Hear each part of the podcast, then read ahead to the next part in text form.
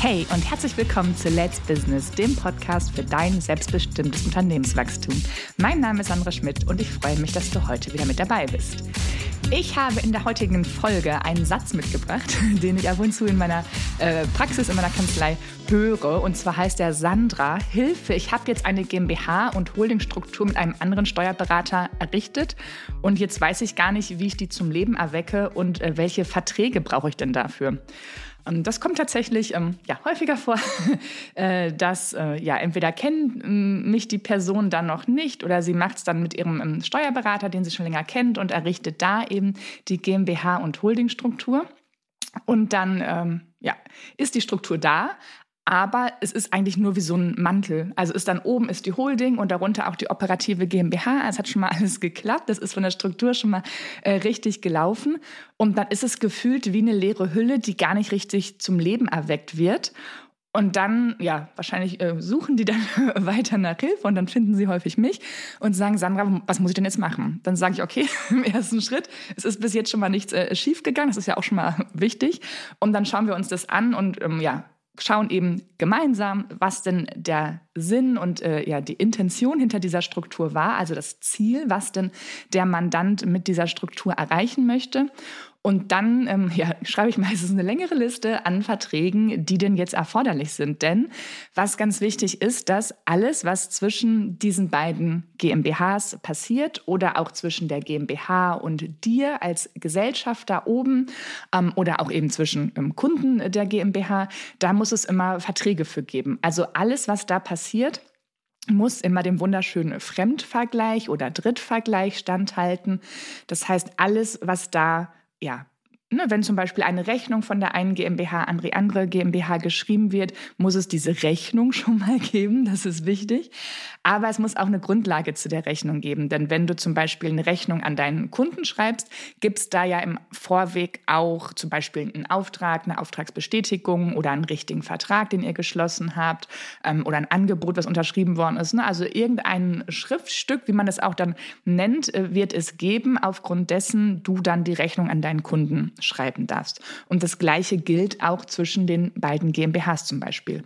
Oder wenn du als Gesellschafter ein Gehalt bekommen möchtest, kann man auch mal dann genau hinschauen, von wo bekommst du das Gehalt. Ne? Bekommst du das Gehalt unten aus der operativen GmbH oder bekommst du es oben aus der Holding GmbH?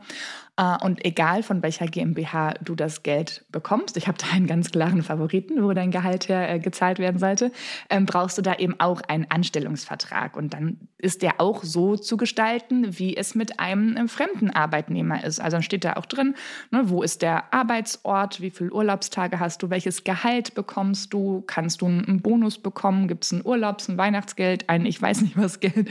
Ähm, also das muss da auch alles drin ja, verankert sein und dann eben auch fremdüblich sein, also dem ja, Fremdvergleich standhalten. Und ich finde schon mal total gut, ähm, wenn dann die äh, Mandanten zu mir kommen und wenn die das Bewusstsein haben, hey Sandra, ich will jetzt hier irgendwas machen, aber ich habe so ein kleines Störgefühl, kann ich denn überhaupt was machen? Und das ist schon mal ein sehr, sehr großer, wichtiger Schritt, überhaupt diese, ja, dieses Gespür zu haben oder die Idee zu haben, ich brauche doch bestimmt jetzt hier irgendwie Verträge, Schriftstücke, irgendwas, ich kann das doch nicht einfach ähm, so machen.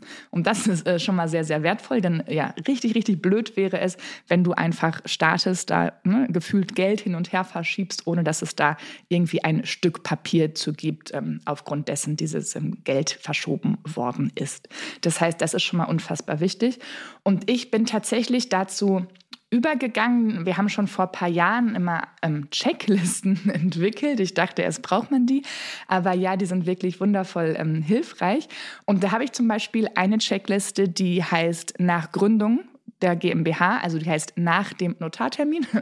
Ähm, und da drin ist wirklich aufgelistet, was du denn jetzt vielleicht benötigst. Also das geht ganz simpel los, dass du jetzt ein Bankkonto eröffnen darfst nach dem Notartermin, dass du bitte an den Briefkasten, ähm, wo die GmbH ihren Sitz hat, ein Namensschild anbringst für die GmbH, dass auch die Post äh, zugestellt werden kann. Also wirklich ganz äh, praktische Sachen, die du auch selber dann nur machen kannst. Da können wir dich nicht unterstützen.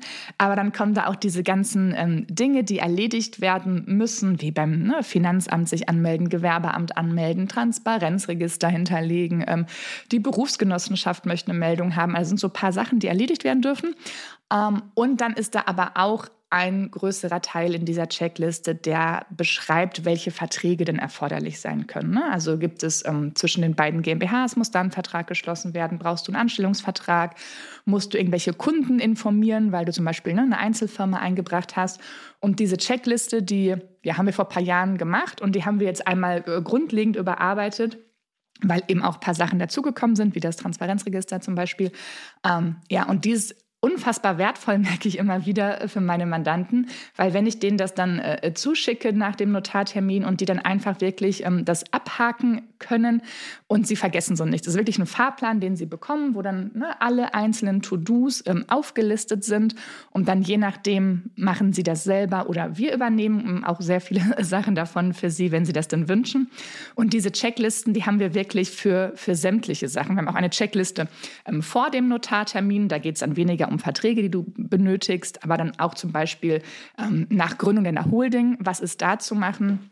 Auch diese Checklist haben wir gerade noch mal grundlegend überarbeitet, weil ähm, wir auch dann äh, Fragen und Anregungen, die im Laufe der Zeit eben aufgekommen sind, äh, da jetzt auch mit aufgenommen haben, sodass die, ich weiß gar nicht, wie viele Seiten die mittlerweile umfasst, irgendwie acht Seiten, zehn Seiten.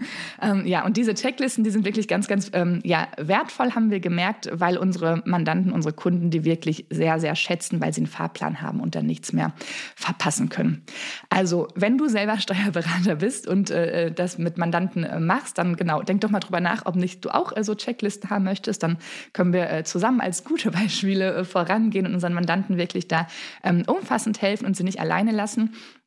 Ähm, denn das ist es häufig, dass ja, ich von anderen äh, Mandanten höre, die bis dahin nicht Mandant bei mir waren, dass ihr Steuerberater ja sie da eigentlich ein bisschen alleine hat stehen gelassen und nicht gesagt hat, hey du, wenn du jetzt ab nächsten Monat ein Gehalt haben möchtest, dann brauchst du auch einen Vertrag dafür. Das geht nicht so einfach und dann sind noch folgende Sachen vorweg zu prüfen. Und ähm, ja, ich unterstütze dich auch gerne. Ähm, was ist denn das richtige Gehalt für dich? Da werden die eher ja, alleine gelassen. Und das ähm, macht mir aber große Freude, äh, meine Mandanten dabei zu unterstützen. Dann, ähm, ja, neben dem Hinweis, du brauchst einen äh, Anstellungsvertrag, auch zu schauen, wie hoch ist das Gehalt zum Beispiel. Ne? Das ideale Gehalt, dass wir das finden, dass es eben passt, dass du die privaten Kosten äh, tragen kannst, aber dass es steuerlich auch optimal ist. Ja, also, wenn du überlegst, eine GmbH zu gründen oder du hast schon eine GmbH und denkst jetzt über eine Holding nach, nach und möchtest das rundum sorglos Paket haben, dann melde dich gerne bei mir. Ich darf diese ganzen Verträge natürlich nicht ähm, selber erstellen, weil ich bin ja keine Juristin, ich bin nur Steuerberaterin. Das heißt, ähm, ja, dann gibt es bei mir im, im Team gibt's, ähm, Juristen, die das dann erstellen, wo ich den Kontakt herstellen kann in meinem Netzwerk. Ähm, genau, das nochmal zur Vollständigkeit. Ich mache es also, diese ne, Verträge erstelle ich nicht selber. Ich äh, konzentriere mich nur auf Steuerrecht.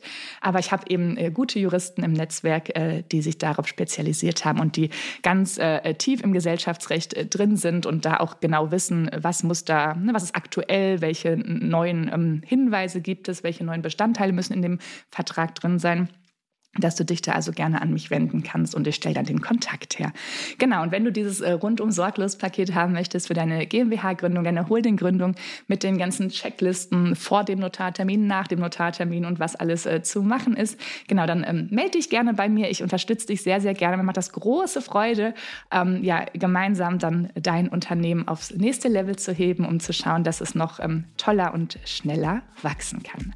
Also in den Shownotes ist einmal der Kontakt verlinkt und da freue ich mich mich, wenn du dich bei mir meldest. Ja, wenn dir diese Folge gefallen hat, dann abonniere doch gerne den Podcast direkt jetzt in der Podcast-App, connecte dich mit mir auf LinkedIn und ich bin gespannt auf dein Feedback zu dieser Folge. In diesem Sinne, deine Zeit ist jetzt. Let's Business. Deine Sandra.